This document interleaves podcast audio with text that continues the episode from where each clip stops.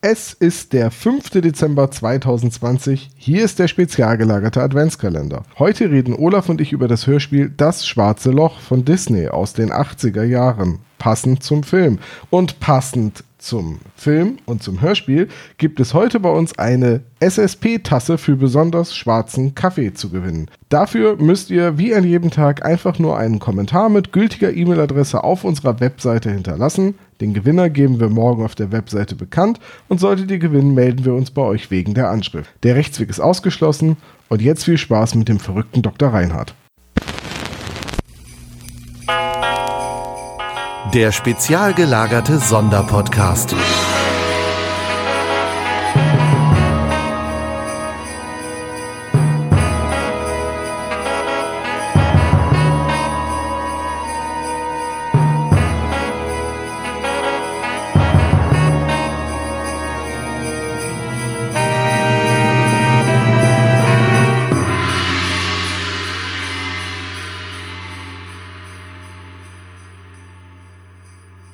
Ein sehr seltsames Jahr neigt sich dem Ende zu und das bedeutet, wir haben wieder den spezial gelagerten Adventskalender. Heute zusammen mit Olaf. Hi Olaf. Hi, stellen wir jetzt Sido, äh, ich trage eine Maske äh, vor oder was machen wir? Oh, oh, da gibt es ein Lied von ihm, das so heißt. Ich weiß es nicht, ich glaube, das Album heißt Ich und die Maske oder irgendwie so. Heißt es nicht nur Maske? Ist egal. Äh, Hip-Hop, äh, kenne ich mich nicht mit aus. Ich auch nicht. Ich habe gedacht, da, ähm, da hole ich dich jetzt total mit ab und auch unsere Spezies. Total. Ja, Hip-Hop ist. Äh, Maske heißt das erste Album von Sido, genau. Ich und meine Maske heißt dann das dritte Album. Siehst du? Verstehe. Und ich trage jetzt eine Panda-Maske, war dann das von Crow. Genau. Ich ja. und, und ich und keine Maske hieß das neueste Album von 2019. Olaf, ich habe dich eingeladen, auch wenn du jetzt schon versuchst abzulenken. Ja, ist, Entschuldigung.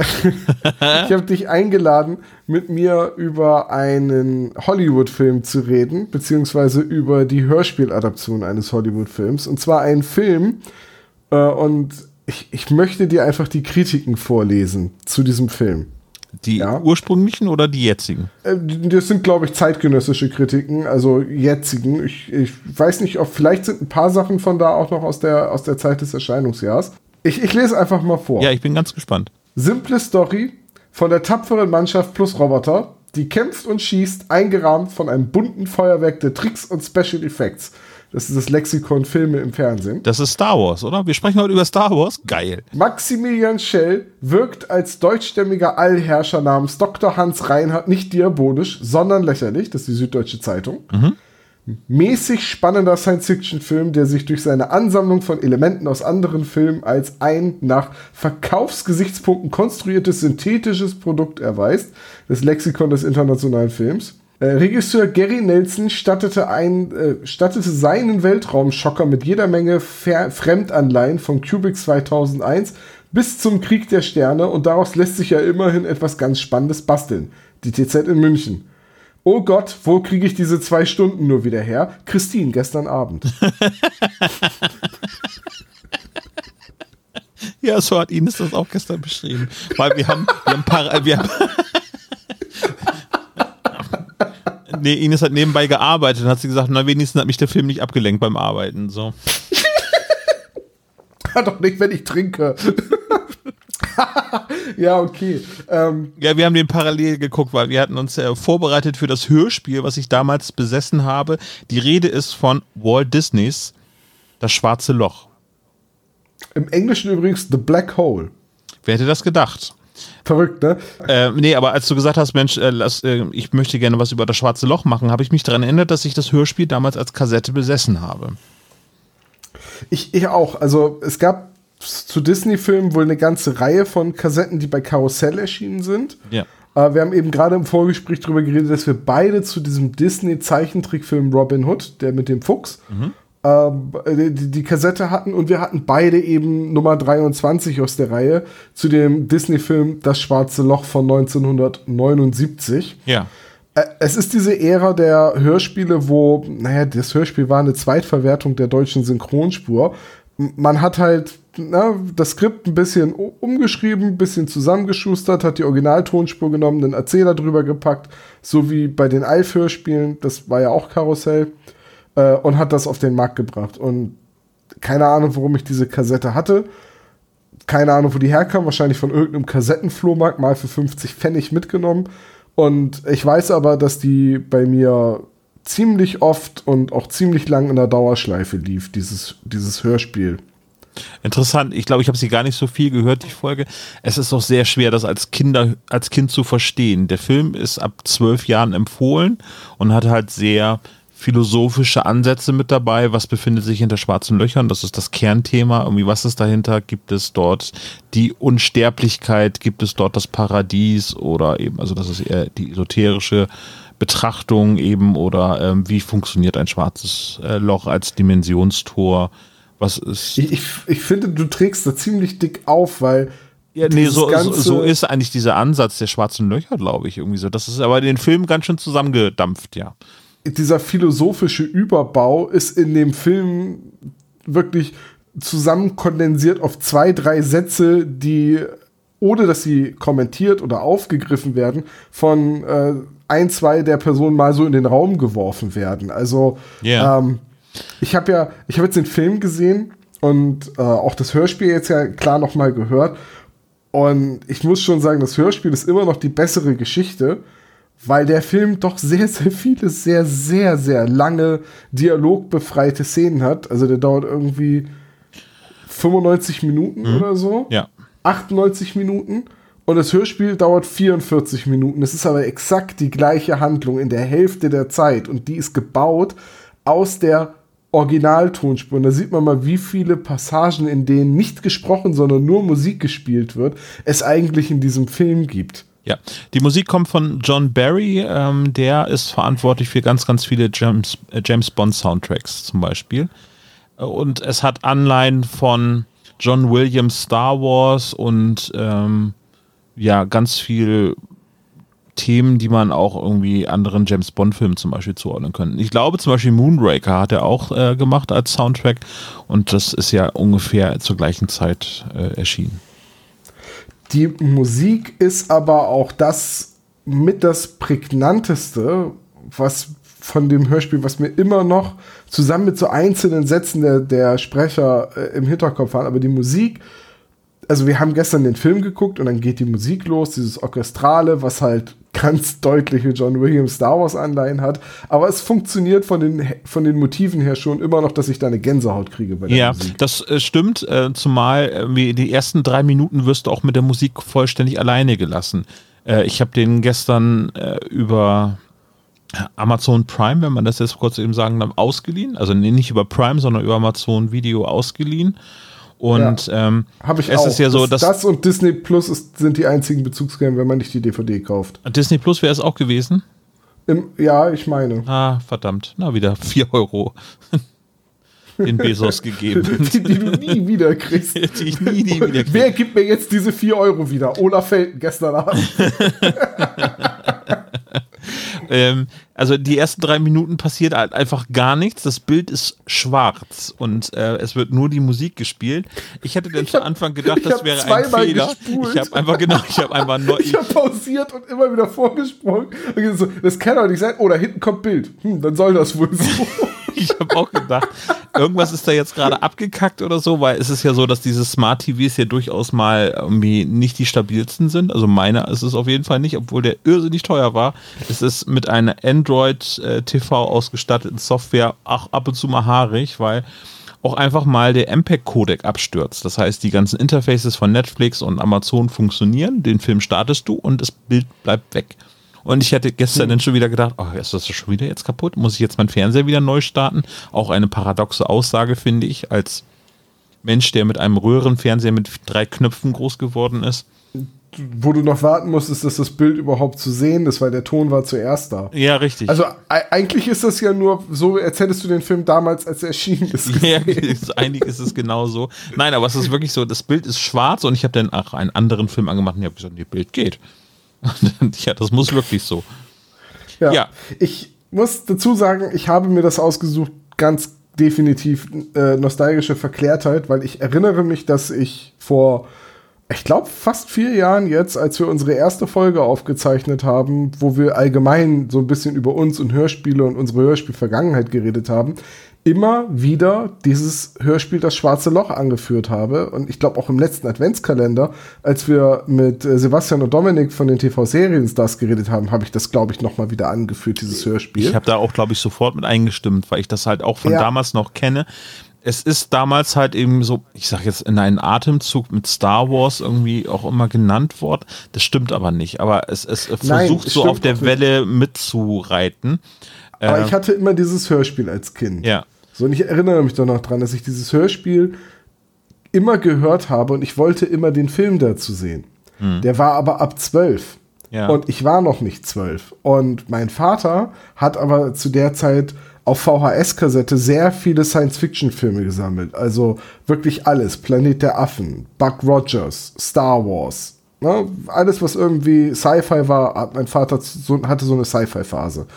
Und irgendwann durfte ich, da war ich glaube ich elf, diesen Film ab zwölf gucken und ich war super stolz und ich fand, ich habe mich an nichts von dem Film großartig erinnert. Ja. Geht mir Äh, genauso. jetzt habe ich ihn ge- gestern das erste Mal dann seit hm, 22 Jahren gesehen und ich glaube, es werden auch noch wieder 22 Jahre vergehen, bis ich ihn nochmal gucke. Ähm, Vielleicht ist er dann schon wieder gut. Wollen wir eben ganz kurz eben. er ist aber, äh, er ist aber auch nicht, er ist jetzt auch nicht scheiße. Nee, so, nee, das kann man also- nicht sagen. Äh, Ne, es, er ist er ist nicht Star Wars. Das ist das größte Problem, was dieser Film hat. Er, er wäre gerne Star Wars, aber er ist nicht Star Wars. Ja. Er ist auf jeden Ja. Fall nicht so liebevoll wie Star Wars, würde ich sagen. Also was, was das Design angeht, hat der schon ein paar nette Sachen drin, aber es ist ähm, ansonsten, ich, ich weiß nicht. Ähm, also der Film kam 1979 in die Kinos, irgendwie Star Wars kam 77, 78 hier in Deutschland äh, ins Kino. 77 war, äh, glaube die Premiere insgesamt und war dermaßen erfolgreich, dass jetzt äh, viele gedacht haben, oh, wir müssen auch sowas ähnliches machen. Ähm, also Science Fiction hat einen ganz große, äh, äh, großen Hype äh, ähm, in den Kinos äh, hat den Kinos einen großen Science-Fiction-Hype verschafft, das wollte ich sagen. Und ähm, Walt Disney war gerade so in einer Findungsphase, wie sie sich jetzt orientieren am Markt, äh, weil der äh, Walt Disney selbst ist gestorben und dann, ja, wollten sie sich so ein bisschen breiter aufstellen als einfach nur eben diese familiengerechten Filme wie eben die, die Zeichentrickfilme oder eben Mary Poppins und so weiter und haben dementsprechend auch in vielen Genres was ausprobiert, unter anderem eben auch im Bereich Science Fiction und haben den Film für die Produktion irgendwie das doppelte Budget von Star Wars zur Verfügung gestellt. Das muss man sich mal reinziehen. Also, wenn man den Film jetzt nicht gesehen hat, denkt man, ui, das muss aber ein ganz schönes Effektfeuerwerk Ja. sein. Nee, die hatten zwar das doppelte Budget, aber vieles ist halt auch darauf Ja. draufgegangen, dass sie ein eigenes computergesteuertes Kamerasystem äh, gekauft haben oder äh, entwickelt haben, weil sie das von Star Wars, von ILM, Industry Light and Magic, nicht lizenzieren konnten. Dann wird die Musik wirklich viel Geld gekostet haben. Du sagtest ja bereits, dass äh, John Barry die Musik auch schon für andere große Filme wie Moonraker gemacht hat. Und die Schauspieler waren auch teuer. Ich meine, Anthony Perkins spielt mit, Maximilian Schell, Robert Forster, Ernest Borgen, das waren zu der Zeit alles schon erfolgreiche, gestandene Hollywood-Schauspieler. Oscar prämiert, ne? Ja, ich meine, der Film hat ja auch zwei Oscars gewonnen. Hat er? Ja, beste Kamera und beste. Oder nee, Moment, er war für zwei Nominiert, Oscars war nominiert. beide, Ach so, genau. Ja. Ja.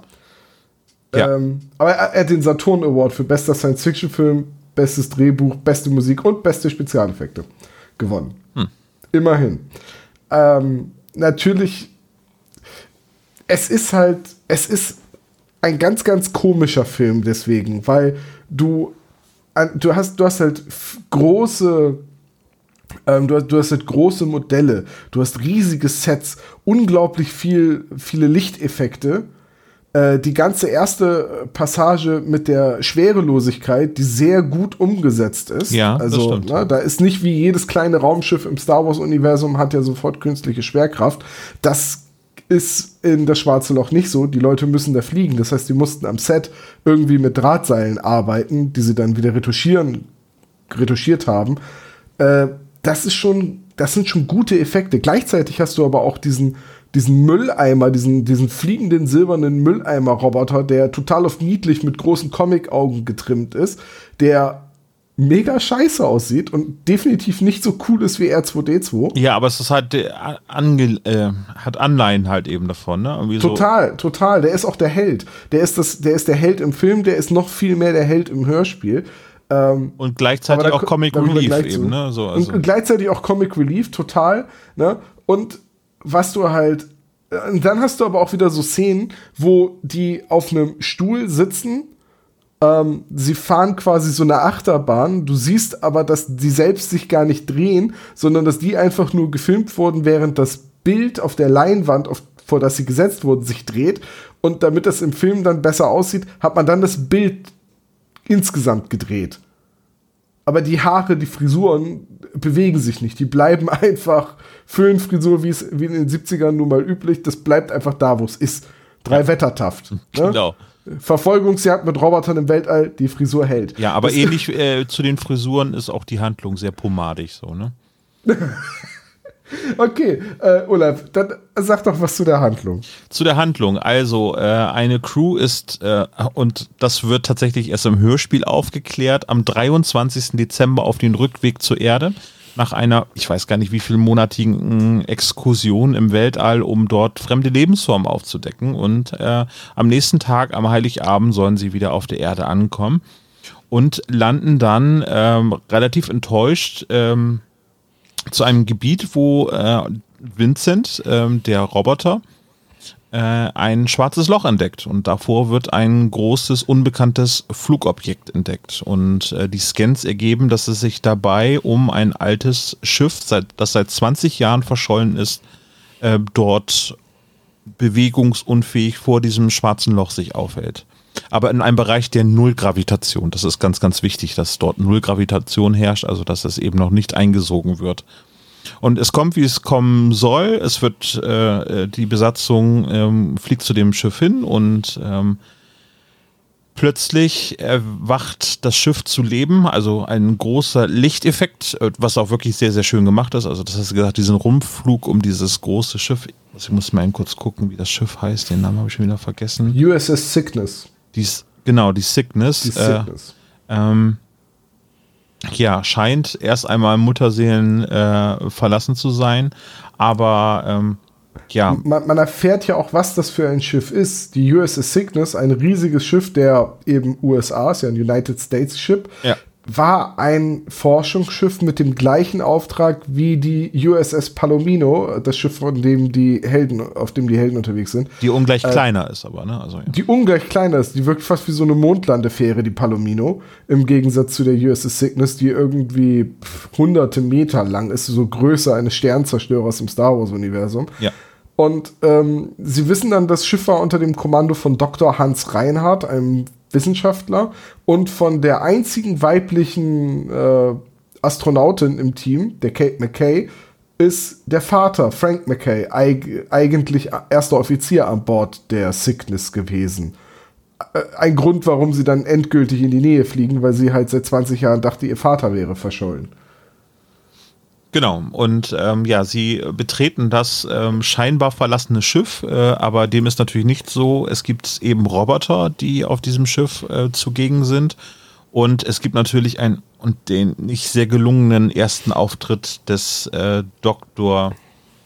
Äh, Hans Reinhardt, ähm, der schon auf dem ersten Blick halt offenlegt, okay, das ist der durchgeknallte äh, ähm, Wissenschaftler, der sie alle ins Verderben stürzen wird.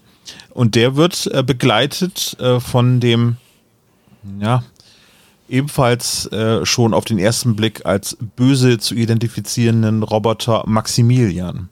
Natürlich, der hat keine Augen oder so, der hat also rot, äh, rot also ein roter äh, Roboter mit rot leuchtenden Augen. Äh, und vor allem von der Aufmachung her erinnert er an so einen ja, mittelalterlichen Ritterhelm, der ganze Kopf, wo nur so dieser Seeschlitz ist und der leuchtet dann auch noch rot. Ja. Also als dieser Roboter vor ihnen spielt, dachte ich nur so, none shall pass. Ja. Dr. Hans Reinhardt sagt, dass er diese Roboter gebaut hat, weil er der einzig Überlebende der Crew ist und ähm, jetzt sind sie hier vor diesem schwarzen Loch und sein großer Plan ist eben durch dieses schwarze Loch zu fliegen, um dort eine neue Dimension zu entdecken oder die Unsterblichkeit zu erlangen. Also alles aber, in einem. Aber, aber ist das denn wirklich sein Plan? Weil irgendwie, also Dr. Hans Reinhardt wirkt ein bisschen so, als hätte er extreme Entscheidungsschwierigkeiten, weil er gerade im, im, in der letzten Hälfte des Films, vielleicht soll das auch der einsetzende Wahnsinn sein, ne? das sagen sie ja am Anfang, bei Dr. Reinhardt liegen Wahnsinn und Genie sehr eng beieinander, weil er, er ändert ja seine Meinung dann ständig so. Ich brauche sie, um meinen Flug durch das schwarze Loch zu dokumentieren. Maximilian, vielleicht ist es an der Zeit, dass wir unsere Gäste liquidieren. So, er, ständig ändert er seine Meinung, der Typ. Ja, ja, es ist tatsächlich so nicht ganz äh, stringent, äh, was, was sein Plan ist. Ich würde sagen, ja, das ist halt seine Allmachtsfantasie und der Wahnsinn, der da irgendwie so durchdreht. Und äh, ja, ich weiß nicht, falls jemand das Hörspiel hören möchte oder den Film gucken möchte, sollten wir vielleicht nicht ganz zu viel vorwegnehmen von der Handlung oder können wir eigentlich? Der Film ist jetzt 41 Jahre ja, her. Ja, ja. Die, das Hörspiel auch entsprechend. Also, ja, ja. Also ähm, irgendwie so. Ähm, naja, halten wir einfach fest: Dr. Hans Reinhardt ist der Böse. Die Roboter, die er gebaut hat, sind auch alle böse. Ja. Und ähm, die Crew ist ähm, nicht, wie Dr. Reinhardt sagt, zur Erde zurückgekehrt. Und äh, viel mehr muss man da noch nicht wissen. Es kommt natürlich zum Konflikt, es kommt natürlich zum sehr, sehr langweiligen Kampf, also einer furchtbar langweiligen Schießerei und dann der Flucht der Helden. Aber wir reden ja zum Glück über das Hörspiel und das Hörspiel hat halt viele von den ganz furchtbar und schwer zu ertragenden Stellen des Films nicht.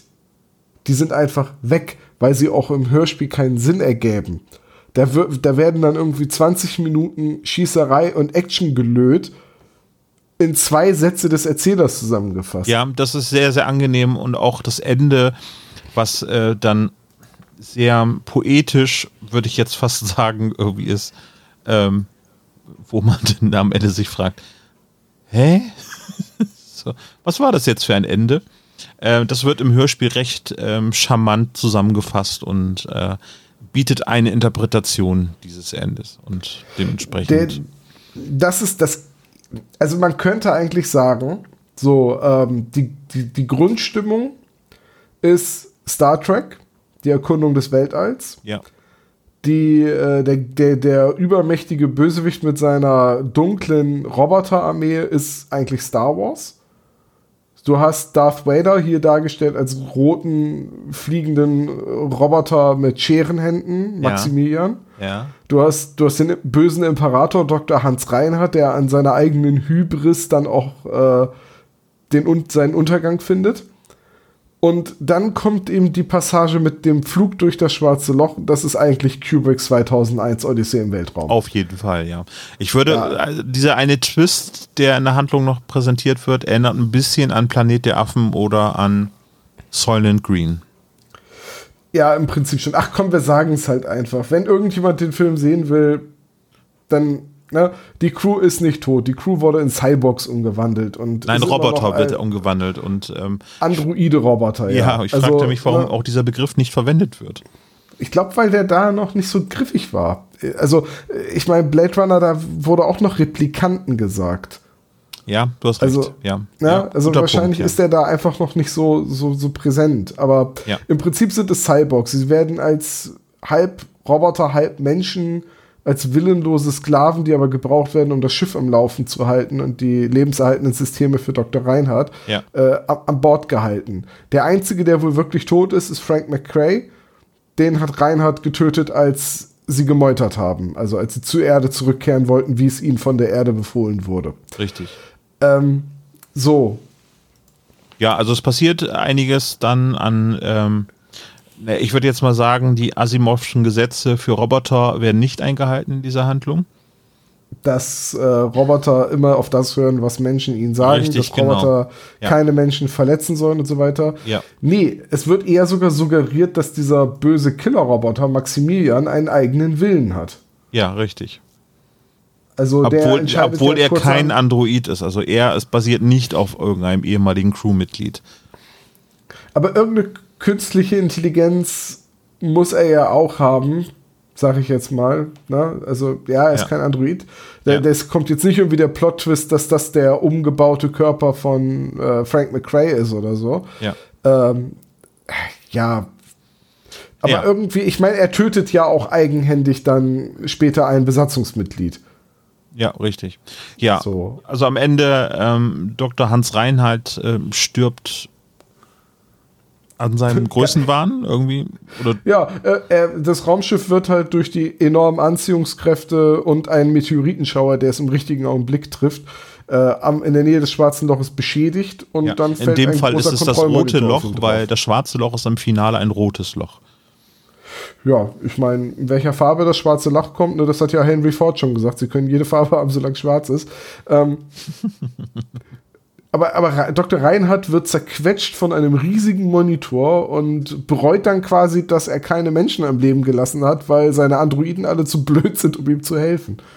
Oder es nicht wollen. Ich würde eher vermuten, dass sie dagegen äh, äh, ja, revoltieren halt. Ja, wir, wir müssen über die Sprecherleistung reden und das ist, ja, es ist schwierig, weil es ja ein Film ist und wie wir schon gesagt haben, fürs Hörspiel wurde halt einfach die Tonspur des Films ein bisschen zusammengekürzt. Ja. Daraus ergeben sich so auch so ein paar kleinere Änderungen. Also ich finde, im Hörspiel ist Vincent noch viel mehr der Held als im Film. Im Ja. Film ist es eigentlich Dan Holland, gespielt von Robert Forster und gesprochen von Thomas Danneberg. Äh, im, Im Hörspiel ist definitiv Vincent der Held. Und bei, bei Vincent habe ich jetzt Wolfgang Ziffer als Synchronstimme. Keine Ahnung, weil, ne, muss, muss ja eigentlich dann. Ja. Ich, weil ich, ich habe bei den anderen habe ich immer die Zuordnung zum Schauspieler, aber Vincent hat ja keinen Schauspieler, das ist ja eigentlich nur eine Stimme. Genau. So, ähm, Roddy McDowell spricht ihn im, äh, im Originalfilm. Der, ähm, woher kennt man Roddy McDowell? Hm, sagt mir auf jeden Fall was. Warte, Ja. Roddy Mac. ja, ich, also der war ganz, ganz viele Filme, aber ich, ich bringe jetzt, das sind alles- alles kleine Filme. Also der war von Columbo bis ähm, Planet der Affen hat er mitgespielt. Ja, Columbo in einer Episode. Also ich hätte den Schauspieler nicht gekannt. Nee, das große Krabbeln hat er noch eine Synchronstimme gehabt, 98. Nee, den, den kenne ich nicht. Gut, dann lassen wir das weg. Ähm, ja, äh, wi- witzig ist, dass äh, Wolfgang Ziffer, ähm, der den Vincent spricht, äh, spricht auch C3PO in einer anderen Hörspielproduktion, nämlich ähm, Star Wars Dark Lord. Das ist dann von Oliver Döring eine, eine äh, Hörspielfortsetzung der Star Wars Und da Wolfgang spricht er den Ziffer- C3PO. Das ist halt sehr lustig, ja. Und er ist auch immer noch als Synchronsprecher ähm, aktiv. Unter anderem Anthony Daniels und Jeff Bennett. Ähm, aber für mich ist das wirklich die Stimme von, von Vincent, weil viele Dinge von denen, also viele Sachen, die Vincent sagt, sind mir immer noch komplett im, im Ohr. Und auch gestern, wir gucken diesen Film und Dr. Reinhardt wird gefragt, ob er wirklich durch das schwarze Loch fliegen will. Und Maximilian Schell, der sich selbst synchronisiert hat, sagt hinein, hindurch und darüber hinaus. Und ich konnte das sofort mitsprechen, weil da, das sind noch so Dinge, die äh, alle im Hinterkopf sind. Auch dieser andere verbeulte Roboter, den sie dann kennenlernen. Bob. Ja, äh, Bob heißt der, genau. Der wird von Hans Schwarz gesprochen und der ist nochmal der Sidekick von Vincent dann. Ähm, der ist halt auch mega bekannt von, mit seiner Stimme, ne? Also, Ja. Und, das ist halt, ne, der Film hatte halt ein Budget und der hatte auch in Deutschland ein Budget. Ich meine, Maximilian Schell synchronisiert sich selbst, Thomas Danneberg, Wolfgang Ziffer, Gisela Fritsch, ja, ähm, und eben Hans Schwarz. Was mich ein bisschen gewundert hat, war Joachim Kadenbach in der Rolle von äh, des Harry Booth, weil das nämlich Ernest Borgen ist und der wird sonst von Wolfgang Völz synchronisiert, aber in dem Film nicht. richtig. Aber Ganz ist das, nicht, merkwürdig, ne? Ja. ist das nicht auch, eine, also um nochmal auf den Film zu kommen, ist das nicht eine furchtbare Schauspielleistung von, von Ernest Borgnine? Ja.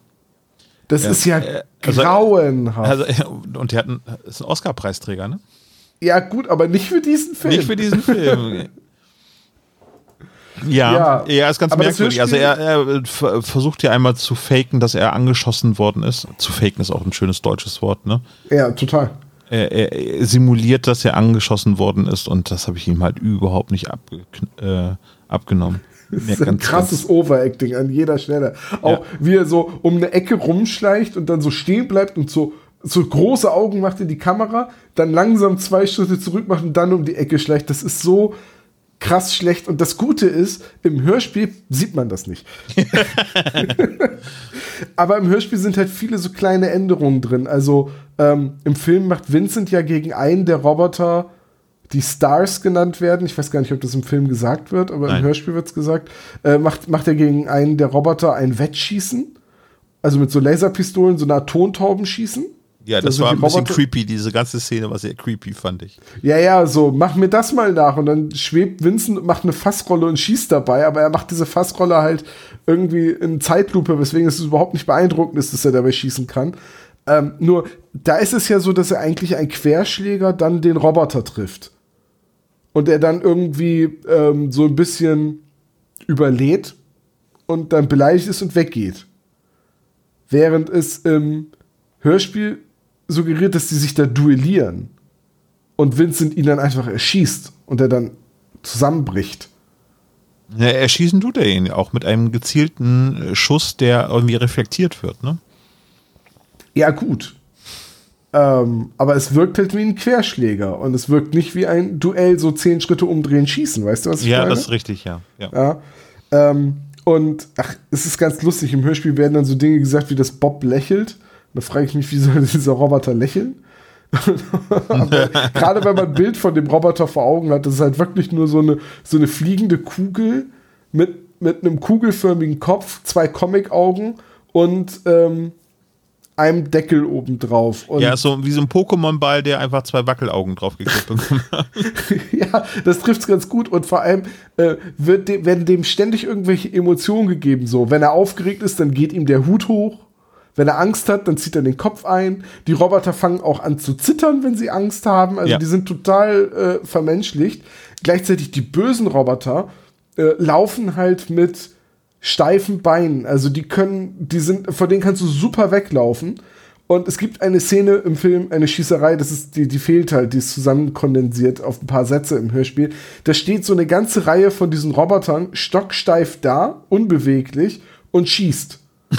Und, und, und die Helden stehen unten in, äh, in Deckung und schießen zurück. Und es passiert nichts die ganze Zeit. Irgendwann tr trifft dann Dan Holland mal einen von den Robotern und dann fällt der immer noch genauso unbeweglich einfach vorne über. Und ich habe in einem Wikipedia-Artikel gelesen, dass die, dass die Kostüme der Menschen, die in diesen Roboterkostümen drin steckten, äh, so kompakt gebaut waren, dass die keine Regieanweisungen hören konnten. Deswegen hat man alles mit denen vorher durchgesprochen und ihre Bewegung auf ein Minimum reduziert. Und ja, hat man.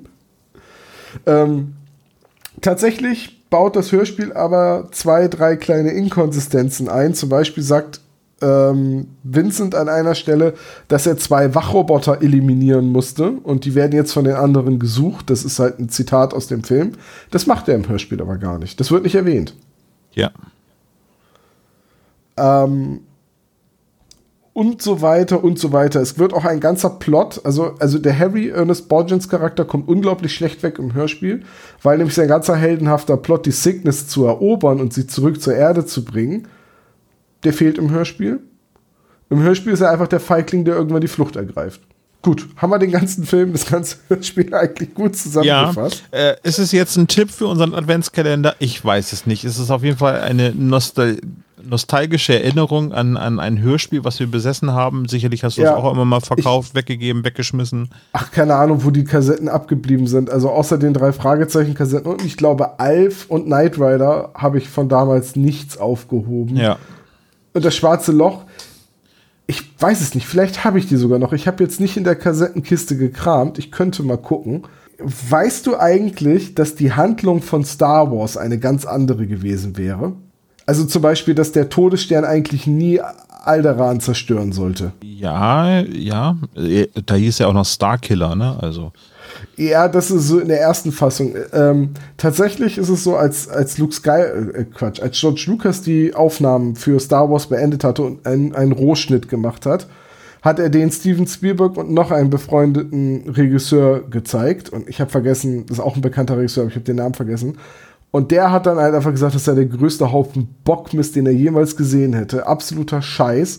50 Minuten Exposition, in denen nichts passiert. Weißt, es gibt so Szenen, wo wird immer wieder zu Luke zurückgeschnitten, der auf Tatooine steht und mit dem Fernglas die Raumschlacht zwischen dem Sternzerstörer und dem äh, Botschaftsschiff von Leia verfolgt und so ja, weiter. das habe ich gesehen, ja. Mhm. Ja, und es gibt eine, eine Dokumentation bei YouTube, die müssen wir hier verlinken, diese heißt Star Wars wurde im Schnitt gerettet.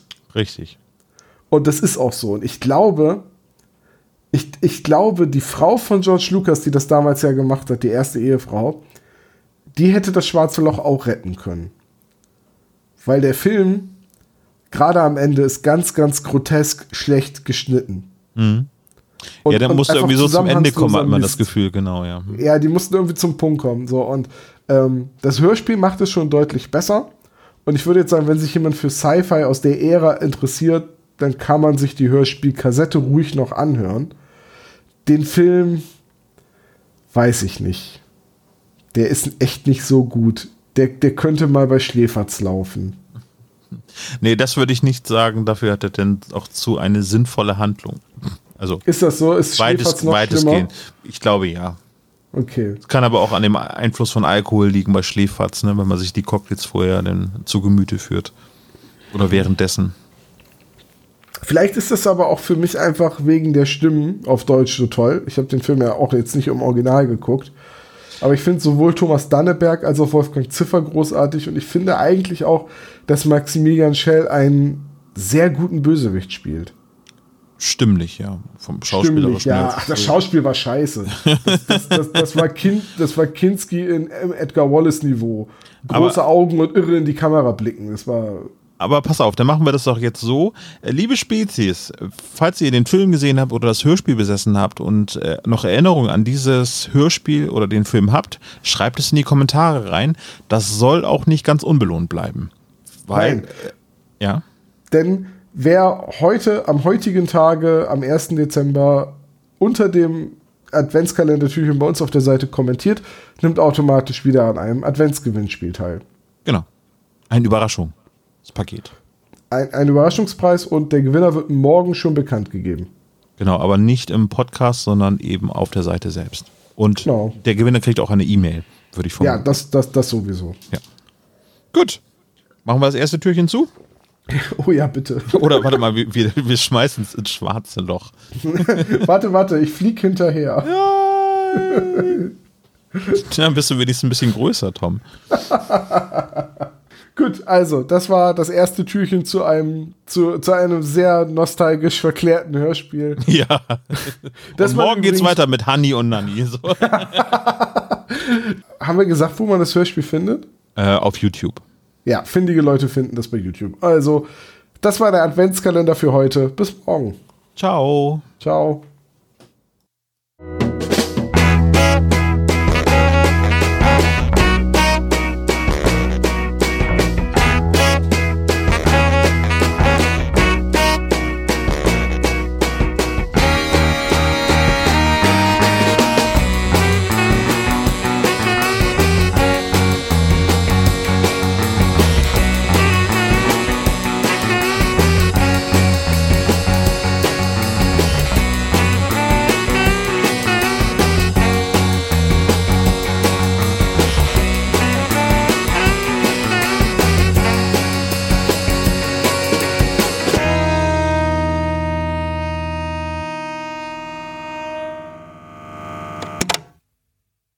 Das war der spezial gelagerte Sonderpodcast. Ihr könnt die Jungs unterstützen über patreon.com slash spezialgelagert oder über paypal.me slash spezialgelagert. Der SSP bedankt sich recht herzlich bei Dr. Orgel für das tolle Intro und der Station Voice Heinz Kreinbaum. Der SSP ist ein Hobbyprojekt und steht in keinem Zusammenhang mit Kosmos oder Europa. Ihr findet den SSP auf Facebook, Twitter und Instagram jeweils unter Spezial gelagert sowie auf YouTube. Außerdem könnt ihr die Jungs auf dem SSP Discord-Server antreffen. Alle Links findet ihr natürlich auf der Webseite spezialgelagert.de. Bis zum nächsten Mal.